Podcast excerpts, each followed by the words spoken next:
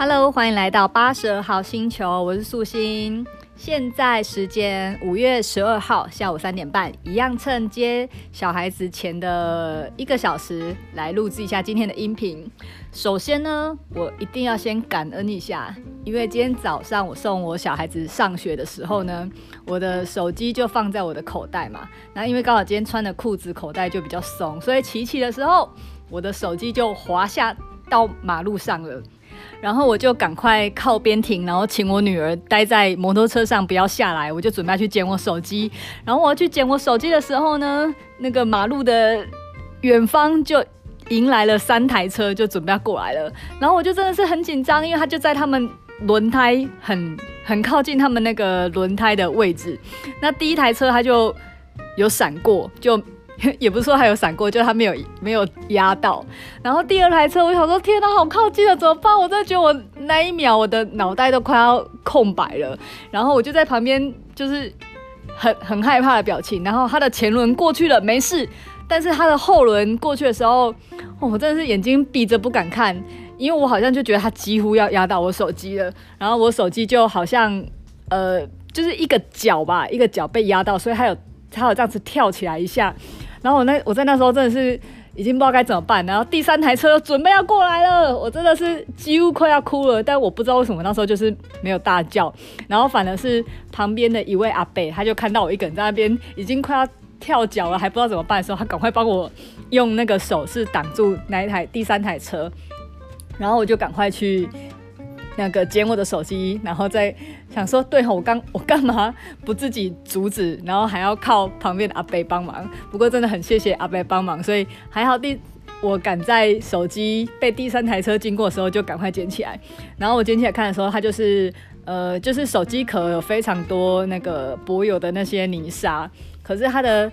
呃后面的相机镜头也是没事的。然后我。看了一下录音功能，因为录音功能也是没事的，然后真的觉得很感恩呢，因为呃，我的我的手机真的不只是我的手机而已，它还是我的创业工具，就是我录制影片也用我的手机，我录我的 podcast 节目也是用我手机，所以今天如果今天手机一没了，完全不敢想象哎，我应该会哭吧？对，就是它，我手机哭不只是从。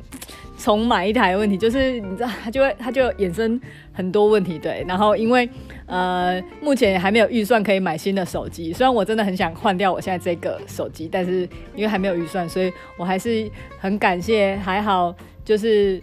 我的手机还，我的生财工具还在，所以今天还能够成功的录制这一集，真的是很感恩呢。好，聊回今天的主题。今天的主题呢，想要来分享一个我今天又有一个人生的新的经验了，就是我找了打扫阿姨来我家，耶、嗯，我我记得我们之前的节目应该有聊到，忘记是哪一集了，可能是有跟妈妈的时间管理，或者是一些在家。创业的安排上啊，我我有点忘记了，但是主要概念就是我想要分享是，就是我们一天的那个时间跟精力是有限的，就是时间管理这件事情是假议题啦，就是时间大家都一样，可是我们可能人会随着不同的时间、不同的阶段，我们可能要处理的事情就越来越多，所以有已经事情已经多到你今天不。就算再怎么安排，那些事情都全部都做不完。所以，嗯，两个方法，一个方法就是你要开始断舍离，就是你可能只能把你的时间跟精力用来完成那些你觉得最重要的事情。可是问题来了，就是你有没有觉得还是会有很多生活上的琐碎的小事，或者是一些家事上的劳务？它，如果你真的要用那个 priority 来排的话。它可能就会就生产力的角度来讲话，它会是你的最后的顺序嘛？可是你知道这种事情积小事情积多不做啊，它就还是很烦，然后它就会影连带影响到我白天的主要的工作区块的一些心情。例如说，我现在阶段比较重视的两个大的大石头，就是那个石头的故事嘛。大石头装完再装小石头。我的两颗大石头呢，就是一个就是我的家庭，所以就是我会以堂堂秘密的作息时间是我优先安排的，所以只要他们上学前跟放学后的时间，我都一定是全部奉献给他们。所以这段时间我就是。呃，主要是做一些陪伴的事情，跟和小孩子互动的事情。那他们上学这段时间呢，就是我的工作时间，所以我就会去忙我的呃网络创业的东西。那嗯，当然这中间会有一些很零碎的时间，一些可以放小石头或者是细沙的时间，所以我就会拿来做一些家事或什么的，或者是。像咪咪很爱捣乱，他总是把家里弄得很乱，所以我也会花很多时间收玩具，以及教导他们怎么收玩具。可是你知道，就是呃，有时候事情真的很多，是 当当一个妈妈的事情真的很多，有时候交水电费啊，然后整理家里啊什么的，所以当这些事情做完之后，有时候。打扫家里这件事情就会是被我排到我的顺序最后面的。那他长期的排到事情的最后面之后呢，就会累积有点久，就变成家里好像有有点越来越脏越乱。像简单的，就是例如说我光家事打扫也会有它的优先顺序嘛。例如说，呃，可能小孩子在的时间，简单的扫扫地，然后擦擦桌子，然后整理一下桌面，这件事情我也会做。可是有时候做完就。也就是再加上自己也要休息，对，所以就像呃打刷厕所、刷浴室、刷厨房、刷阳台这种事情，它就不会是我会主动想做的事情，所以它就会常常 时间一积就越来越久这样子，然后。老公也会觉得说，他下班回来，然后他看到这样子家里乱乱的，他也不开心。可是你叫他要做吗？他也也没有那么想做。对，所以你知道，就是他也会，就是你知道，环境不好也会让大家心情不好这样子，然后关系，我我透露了是些什么吗？对，所以呃，就是这件事情，我就是我们有时候常常跟我老公在讨论说。呃，怎么去安排我们夫妻俩对于家务的安排？可是因为说实在，大家呃白天都有工作，也有事业要忙，然后晚上又要处理小孩，所以家事这件事情就常常就是有一种就是看谁看不下去，或是看看谁撑不下去去做。那做的那个人做久，就难免会觉得不是那么爽快。所以我我就一直在想说，这种事情。一直晾在那边很烦，那就是刚好今年年初吧，就是有看书，然后看了，我就有两本书，就是造成我今天做这个决定。一本就是呃，就因为没时间才什么都办得到。哎，我记得我们是有聊过这个啊，对，反正这就是一个日本的哈佛女。就是一个日本的女医师，然后她生四个小孩子，然后又拿哈佛学位，所以她里面就在介绍她的她是怎么做到的。然后我印象比较深刻的就是她在讲那个分工的东西。哎，我真的觉得我聊过哎，不过还是可以再聊一下，就是因为她那个概念我真的是影响我太深。就是呃，她说家事的评分这件事情，我们以为五五才是评分，可是其实。就像我们刚刚讲，我们就算五五平分，可是大家可能都还是真的负荷不了那么多事情，所以有一个很好的方式就是可以外包，所以他就有建议说，比较良好的评分模式其实是四三三，就是你可能可以外包。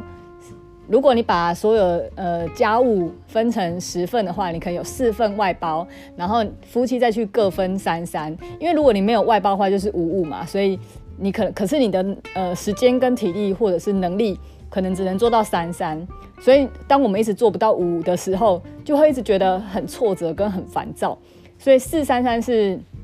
四三三的这种模式才会是比较合理的评分模式。当然，我觉得如果你够有钱的话，你也可以六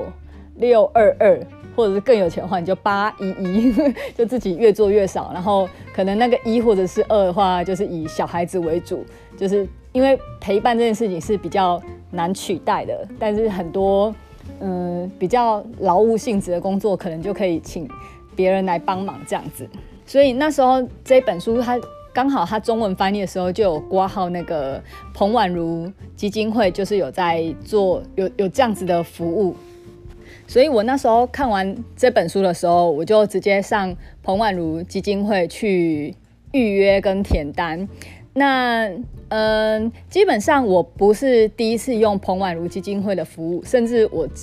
我是彭婉如基金会的常客。对，因为我堂堂秘密的保姆，就是我第一次第一次接触到彭婉如基金会，就是因为我堂堂堂那时候在找保姆，然后那时候就搜寻保姆的资料。可以从哪边找？反正那时候好像就是有几个系统我都有预约吧。然后那时候是彭婉如基金会跟我接洽，然后呃，就反正就是去见了那个保姆之后，也觉得蛮舒服的。所以我几乎就是第一个 interview，然后就直接确定了，然后就找了保姆这样子。那之后第二次的经验应该是月嫂，对，就是我后来生秘密的时候，因为之前觉得。就是保姆，就是呃，从保姆这个例子来讲，我会感觉到彭婉如基金会他们都是有在管控他们的学员的素质，然后也都常常会呃来跟我们询问那个服务上面有没有什么意见这样子，所以他我会觉得好像彭婉如基金会有做一步。有做一道初步的筛选，这样，所以那时候就觉得还不错。所以我月嫂那时候因为也懒得思考，所以我就直接呃继续找彭婉如基金会的月，就是月嫂服务。那月嫂服务，我那时候印象也是感觉也是很好，因为那时候我也是怀孕嘛，然后我找完月子中心之后，可是因为月子中心的嗯收费相对比较高，一个月呃一天。可能就要七千九千或上万元不等，所以我呃根据我第一胎就是糖糖的时候，我那时候做去月子中心两个礼拜，那我那时候觉得其实只有第一个礼拜真的很蛮需要在月子中心好好的吃跟好好的睡，然后其实到第二个礼拜自己体力恢复的差不多之后，呃就可以不用那么仰赖月子中心，然后所以这是呃。所以秘密的那时候的坐月子，我的安排就是我住月子中心一个礼拜而已，就是第一个礼拜我最需要好好休息的时候。那第二个礼拜我觉得我体力上比较恢复了之后，我就请月嫂来我家，也是因为考量到有大宝啦，因为因为呃，毕竟平常照顾小孩子还是我比较多，所以如果我住月子中心的话，我老公还要去处理小孩子接送，然后。呃，然后因为他们也没有每天来月子中心，所以我就会比较跟没有办法每天陪在糖糖，所以我也会很想他，然后他也很需要我，所以也蛮多人建议说，其实除了就是如果不是生第一胎的话，其实月嫂会比较好像划算这样子，所以我第二胎我就用月嫂，然后我那时候月嫂也是，就是我那时候因为跟彭婉如登记的时候，好像也。就是名额蛮蛮满的，所以那时候他是，呃，有一个是刚受训完的学员，所以他是我是他的第一个 case，然后他就来就是来我这边服务这样子。那那一次经验很好，因为我那个月嫂她也是，就是我我就觉得都很好啊，就是阿姨人也很好，然后小 baby 也都照顾得很好，然后也照顾了我，也照顾我很好。然后也煮了很好吃的菜，然后家里也可以打扫，衣服也帮我洗，衣服也帮我折，然后我就觉得有月嫂真的很好哎，就是以这样子的服务，然后只收，就是我记得不会到很很很无法负担的价钱，然后我觉得彭婉如基金会训练出来的学生素质很好，是。他们真的都很认真诶，认真到都很感动。就是，呃，他们只要是在合约的服务时间内，都没有在偷懒的。就是他们真的都会一直在做事。然后像我的月嫂，我们的合约是说我是整天的，然后我记得好像是中间有一个小时的休息时间吧，所以他就只会在那一个小时去做简单的午睡而已。然后从头忙到尾，真的都。我有时候都会说，反正现在没什么事，他就一起休息。但是我的月嫂她都没有休息，就是他会尽量找点事情做，这样子就是会把他服务的时间做满。然后他们也不太会逾矩，就是不会去做一些占便宜的事情。例如说，像我那时候坐月子，秘密出生是八月嘛，是酷热的暑假，然后。有时候我是大部分时间我都是在房间休息，所以我会开冷气，然后我都会跟我的月嫂说，因为她在客厅忙，所以我也跟她说你可以开冷气，因为真的很热。可是不管我怎么讲，她真的都不会主动开冷气耶。然后甚至我有时候就是会开冷气给她，我才进来房间休息，好像只有在这时候。这时候他会比较不去动那个冷气，但是如果我请他自己开，他就会都不好意思开。然后我每次看他吹电风扇在那边流汗，我都觉得很心疼了，所以我后来都会帮他开好这样子。但是他有时候觉得到下午比较凉，他还会自己把冷气关掉，就是他真的不会多多占雇主的一些便宜这样子，然后真的是很认真。然后例如说像他帮我煮月子餐。嗯，我都会觉得，反正你就多煮一点，然后我们一起吃这样子，午餐一起吃。但是他都没有，就是他们的训练会说，就是这是煮给我们吃的，然后他自己就会带一个便当，然后到我的小房间吃这样子。就我有时候觉得有点太见外，可是 一方面也是也觉得也还也也蛮舒服的，就是你会感觉到这是一个很有系统训练出来的一个基金会这样子，所以我的。呃，月嫂的经验也是很好，即使他是第一批受训出来的学生，没有服务过任何人，我都感觉这样很好。然后第三次的经验是，呃，帮我妈妈找看护，因为我妈就是有有得癌症嘛。然后刚开始在做化呃做化疗的时候，因为嗯刚开始那个身体还不适应这些化疗药物，所以就会反应比较剧烈。所以通常我们三姐妹。在我妈妈有要住院治疗的时候，我们都会呃陪伴她，一方面是看看她身体状况，一方面也觉得妈妈身体不舒服，一个人住院也是孤单，所以我们三个都会轮流陪妈妈这样子。可是因为我们三个那时候都在上班，所以你知道上班就是假期是有限的，所以当嗯三个都这样轮流请了假之后，假都快用光之后，然后也觉得。因为你知道化疗完啊，呃，住院完回到家还是有可能会很虚弱，或者是我妈有几次是一直吐到腿软的状况，所以我们那时候想说不行，就是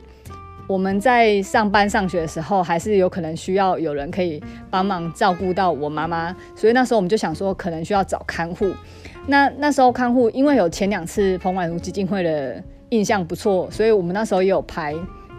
就是也有上网去登记彭婉如基金会的这个看护，可是因为真的太多这个需求，所以我们那时候排就是一直排都排不到，然后等很久都没消息，然后可是还是有这个需求，所以我们那时候一开始也有尝试过网络上找那种看护公司吧，然后好像还有医院的医院的吧。然后，总之那时候就有有前面有试过两个看护，然后两个看护都超级可怕的，就是可怕点在呃第一个看护我我忘记，反正也是某某看护平台找来的，然后那看护就是很夸张哎，他就是会，例如他呃来我妈妈这边的时候，然后可能就简单做一些事情之后，然后我妈，例如说我妈可能去睡午觉。然后等我妈睡午觉醒来之后，发现她自己在客厅，然后我妈妈还在房间吹电风扇睡觉哦，但是她自己一个人在客厅吹冷气，吹得很爽了。而且你知道看护真的是很贵，她好像是用 用天算还是用小时赚的嘛？就是总之看护的费用很高。然后我们就有一种好像哇，她真的她这钱真的赚得很爽啊！就是她真的是来看啊，只要我妈在睡觉的时候，她她就在客厅吹冷气睡觉。那基本上，如果我们是觉得，如果我妈在休息，你没事，你休息一下也无妨，你可能划划手机、追追剧都 OK。可是你睡到我妈都醒来了，然后看你睡还不好意思叫醒你，然后我妈还自己去煮菜、煮她自己要吃的东西什么的，就觉得什么鬼啊！所以那时候我们好像。呃，好像才用没几天吧，就赶快说，天哪，这真的是太太浪费钱了，也太浪 太浪费我们的太，反正就是觉得嗯不妥不妥，所以我们就赶快再换一个，就来换换第二个看护也是，就是有有也有一点类似，但是好像比较比较比比较 比第一个好一点，就是他还是会呃简单的做些菜，然后然后就是也会简单打扫家里。可是他真的是，就是例如说我们可能呃我妈她我们给癌症病患就会买一些比较好的东西给他，所以我们可能就嗯就是买比较好东西，然后我们我们也都会说反正就是煮完就可以一起吃。结果那看护。也吃太多了吧，就是他真的是，呃，就是我们当然很欢迎一起用餐，但是你不能就是把病人给病人的东西都吃很，也不算吃光就吃很多啊，然后反而是。我妈还会关心他，哎、你吃的够不够，还要不要这样子？这么夸张？我印象中好像有一次最明显是有一次我们好像我妈就买樱桃，然后你知道樱桃是比较贵的水果，然后我们当然是希望妈妈能够多补充一些她的铁质或者她的营养这样，然后我们就也是就是问一下看护要不要一起吃，我们真的是很欢迎一起吃哦，但是他就真的。连续吃超级多的，几乎整缸快被他吃完了，然后就觉得太 over 了吧？就是，呃，虽然他会帮忙做事情，可是有点太，有点太，有点太逾矩了啦。我觉得，对，就是，呃，有一点点 不知道怎么说，反正那感觉不太好。所以后来我们就也因为妈妈的那个。他的情况是一阵一阵的，所以他稍微好一点的时候，我们就先暂停一下这个这个看护，然后我们就这样等等等，然后刚好也是呃有机会，就是彭婉如通知我们说排到，所以就有安排彭婉如基金会的看护来，然后彭婉如基金看护就真的是很好呢，就跟我的月嫂那种感觉，就是你会觉得他们就是真的是同一个系统、同一个模式出来的，就是那个我们的看护也是会就是呃到家到他离开的这段时间。都很认真的在做事情，然后像我妈妈的看护，她就是一个比较内向、比较内敛的大姐。那她也不是说好像就是会弄得好像多过来这样，她也很过来。我是说她就是她就是静静的这样子打扫，然后静静的煮饭，然后静静的陪我妈去看她有什么需求，然后帮她换药，然后照顾她这样子。然后我们也是会邀请她一起煮完就一起用餐，或者水果一起吃。可是。彭婉如基金会训练下来，真的是都不吃呢，还是他怕雇主阴他？我不知道。但是他们的教育体系是这样，就是他们不会去多呃占雇主便宜，所以他们都会自己准备午餐。所以我妈妈在那边吃她煮好东西，她就会在旁边用她的午餐。对，所以呃我也不知道啊。可是就是你会觉得他们训练出来的学员真的都是很有礼貌，然后很。对得起这一份工作这样子，所以我因为这三次经验，我就真的都对彭婉如基金会的印象还不错。然后，所以那时候刚好看到这本书，发现哎，原来彭婉如也有家事服务的时候，我就马上上网去填单。那彭婉如基金会它的所有服务都是它的价目表都在网络上可以查得到。然后你你不同的频率或者是不同的时数的不同的价钱，或者是最低要求要。呃，合约是要签到多少，他都写的清清楚楚，所以我基本上觉得，呃，登记完之后，因为你都看完价目表了，然后他也会打电话来跟你讲他们的。呃，就是服务的范围，然后服务的项目、服务的价钱都先跟你讲了。那有这些之后，基本上他们只要有机会有人了排得到之后，他们就会来家里签约嘛。那这个签约基本上都会没什么问题，因为你就不会有什么价钱上的争议或是服务的争议。然后我几乎就是像他们来跟我打电话的时候，他们就会说：“哦，这个学员他就会来先讲一下这个学员的个性是什么什么的，然后可能会怎样怎样怎样，然后。”就是嗯，怎么他个性比较急啊？可是他没有恶意啊，或者是他他怎样怎样这样。所以我基本上因为前三次的经验都很好，所以这次家事服务我简应该就是闭着眼签合约来，就是不今天不管你派谁来，我都还蛮相信你们训练出来的学员。然后所以我昨天签约，今天那个我那个我的家事家事的 不能叫阿姨，就是大姐，她就来我家，然后所以就是。四，我就签约四个小时嘛，然后我真的觉得大姐真的很厉害，就是我平常有时候真的觉得自己很弱，就是我可能，呃，一段时间，像我才晾完，我才洗完衣服去晾衣服，然后他就已经帮我把那个整个那个阳台，唰唰唰唰，全部墙壁啊，然后地板啊，然后。上呃，所有在阳台上面东西，如果有脏的灰尘的，全部都弄得干干净净的，超级厉害的。然后后来我就开了个会，开了个会出来之后，哇，两间厕所也都是亮晶晶、漂漂亮亮的。然后原本他是跟我说，因为他觉得今天的时间，就是因为我们家的那个厕所跟阳台啊，就是 比较少在打扫，所以他他觉得他可能会花一些时间。然后我就跟他说，没关系，反正就是我们时间能够到哪就到哪，没关系啊。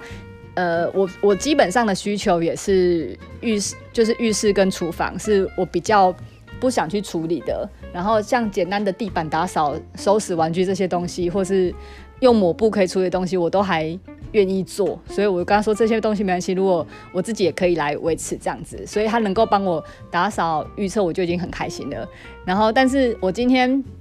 呃，就是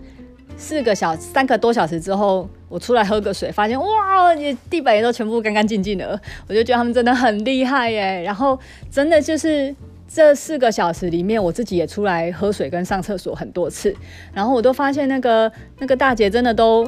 一直没有停，就是一直在打扫，所以我就真心的好谢谢彭婉如基金会，然后也很谢谢他们训练出来的学员。所以因为像彭婉如基金会好像。他们不管哪一种服务，都会有一个有点像是捐款吧，每个月会捐三百块的样子，对。然后他会说，我我看我这次合约好像是至少要捐六个月啦。那我记得我以前好像两三年前合约是捐四个月，不过没关系，因为我真的觉得这个捐款帮助这个基金会运作，然后培育出这些人，然后这些这些阿姨、这些大姐也有工作的机会，然后也有。也有他们的成就感，我就觉得，嗯，就是这个捐款，我也觉得很 OK，所以推荐 变成业配，对，但我我我没有尝试过其他平台，我只是刚好，呃，反正就是用了几次彭婉如基金会的服务，觉得很不错之后，所以就连续用，然后像这次签约就觉得很妙，因为刚好是。四彭婉如基金会的四项服务就集满了，所以我们都讲哇，我变成彭婉如的 VIP 了，四项集满，有什么有什么奖品可以换吗？然后我就真的觉得外包这件事情真的感觉真的很好哎，因为像今天我白天在呃工作的时候，然后我就在呃想我的文案，可是你就会有一种。我在书房工作，可是我外面的家事也在动，那个感觉就很像是，因为你知道，就是如果这些事情都要我做的话，它就变成一定要排顺序跟排程嘛，然后它就会需要我两倍时间。可是那种感觉就很像是我在同我把这两件事情压缩在一倍时间内完成的。你要不然就是要非常的有效率，要不然就是可以像这样子外包。那我觉得，嗯。呃，我觉得彭婉如基金会它的收费不算是不算是非常的高单价，然后像我这次的家事服务四个小时一千三百块钱，然后因为我稍微节省一点，我就没有安排那种每天或者每周，我是安排双周，因为我觉得双周就是稍微让我家两个礼拜可以稍微有点控制这样子，对，所以我觉得在自己的。能力范围内，然后有一些有一些事情适时的外包，其实是蛮帮助生产力的哎。就是你知道，我知道有些人可能会觉得说，好像哦，这是就是这是豪华豪门才会有这种，好像可以找人家来做事，或者是有些人觉得这种事情可以自己做就好，何必要花钱做？可是我嗯。我早期也会这样子，尤其我嫁给一个客家老公，就是我会，我之前跟我老公就是承袭他那边的思维，就是很多东西都是价钱，就是，所以我老公常常会觉得说，嗯，房子啊，因为我老公家也是那个做头最的，所以他们是可以有能力自己盖房子，所以他就很难理解外面的房子为什么。就是要这么贵，然后所以他就觉得房子可以自己盖就好啊，什么东西可以自己做就好啊，为什么要去花钱？所以他会尽可能的去省钱。可是我们后我后来就是常常我我之前也曾经常常这样子的思维过，可是我慢慢发现很多事情是不只要考虑到它的价钱，其实要考考虑它整个的，就是它带来的效益或者是它的价值。例如说，今天大姐她帮我打扫完家里，所以我今天呃白天的时候就可以好好的做我想做的事情。那等一下去接完小孩子之后，也不用去烦恼打扫家里的事情。那我的心情上面也会比较愉悦，我对小孩子的情绪也比较稳定。那小孩子感受到我稳定的情绪，他们自然也会比较趋向于比较好的状态。所以我就会觉得，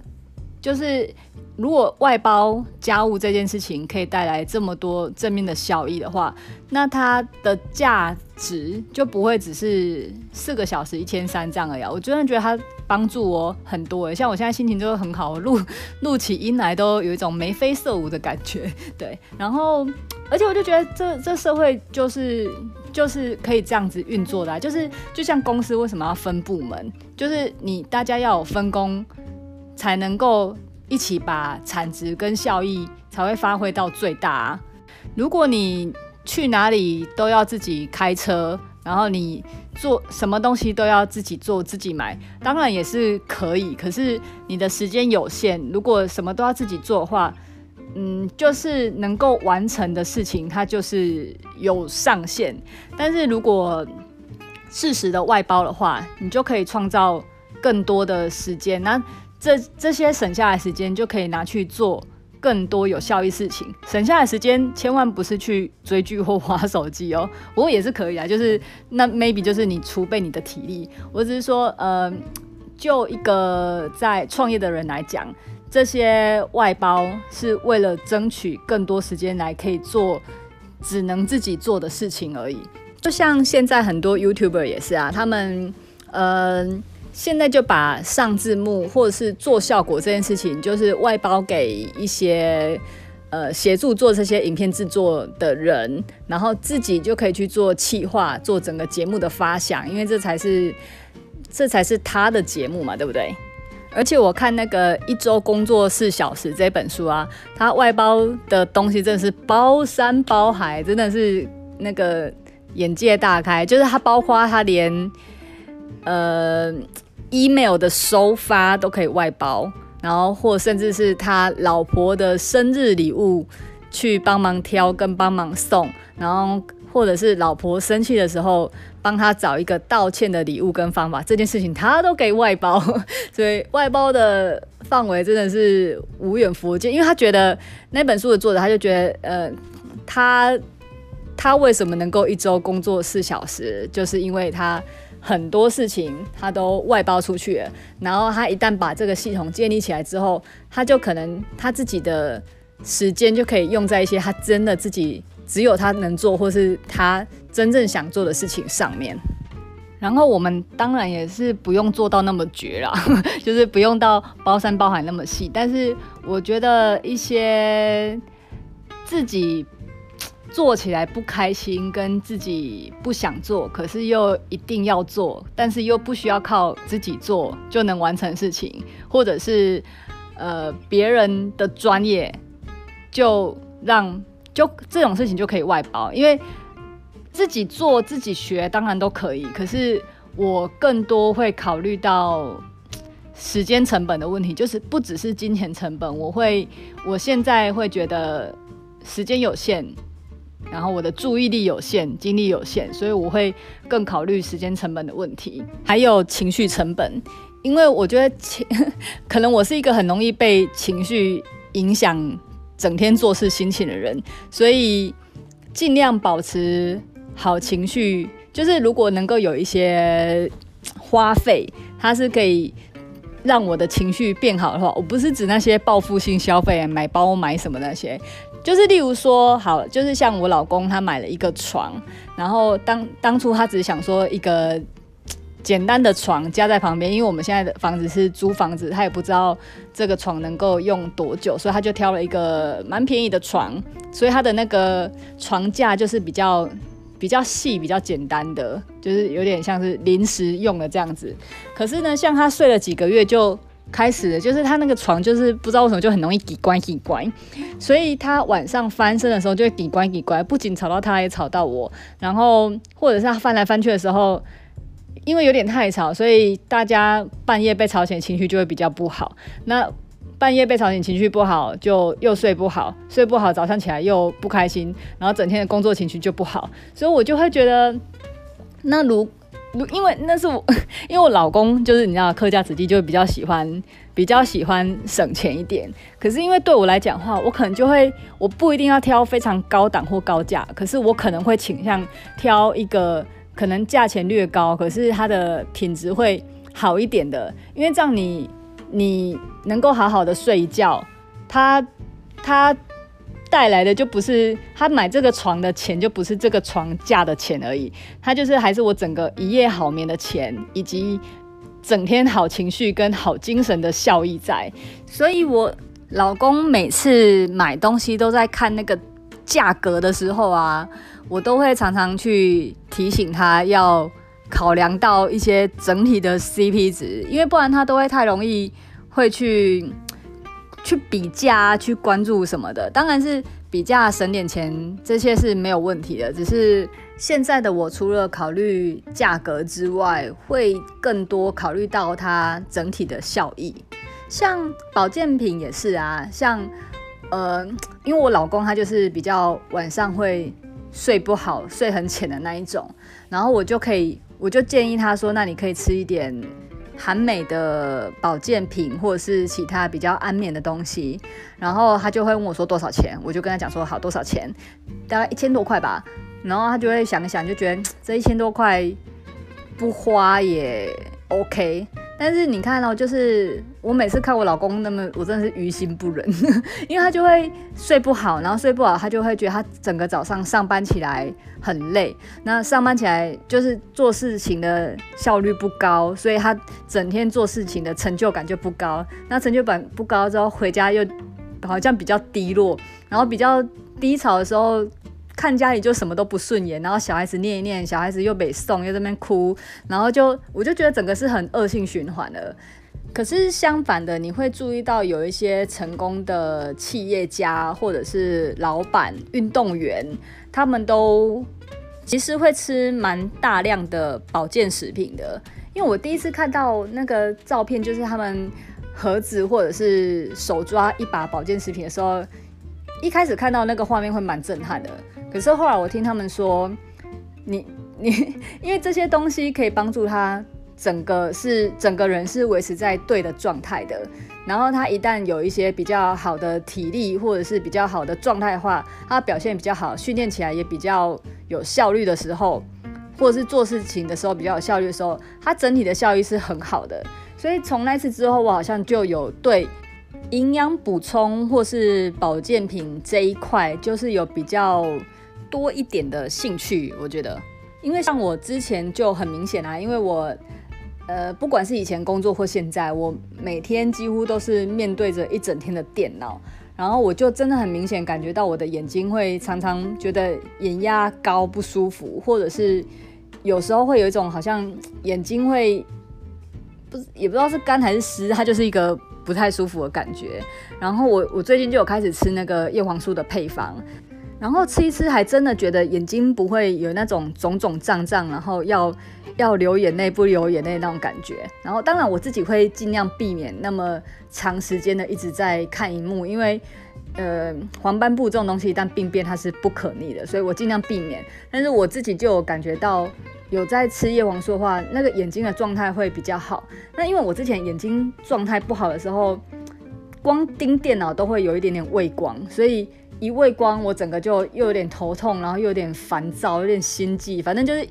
一一整个不松快。所以当今天我如果能够有一点营养补充，然后帮我解决问题的话，可是我觉得它后面带来的好处就是很多。那我现在在不管在做什么花费花东西，我就比较会整体考量它能够。还有多给我什么样的附加价值，所以我大部分都会以整整体的时间成本，然后情绪会影响到会不会影响到我的情绪，或者是影响到我的工作效率去做考量。所以好，反正好，聊好久哦，四十分钟了。对，今天就是刚好，嗯、呃，有家事阿姨来我家，然后我真的觉得这个感觉很棒，然后希望自己能够赶快有很多的收入，因为这样子我就可以进步到从两周一次到每周一次，甚至以后是每天的一个时段吧，做简单的维持。没有啦，这是一个梦想啊，但是。呃，基本上我觉得这种感觉很好，就是把自己觉得做起来真的是很不擅长，然后很痛苦，然后也很不喜欢的事情，然后做简单的外包，所以然后让省下来的时间让我去做我想做的事情，这感觉真的很好，所以跟大家分享，今天这一集就到这边喽，拜拜。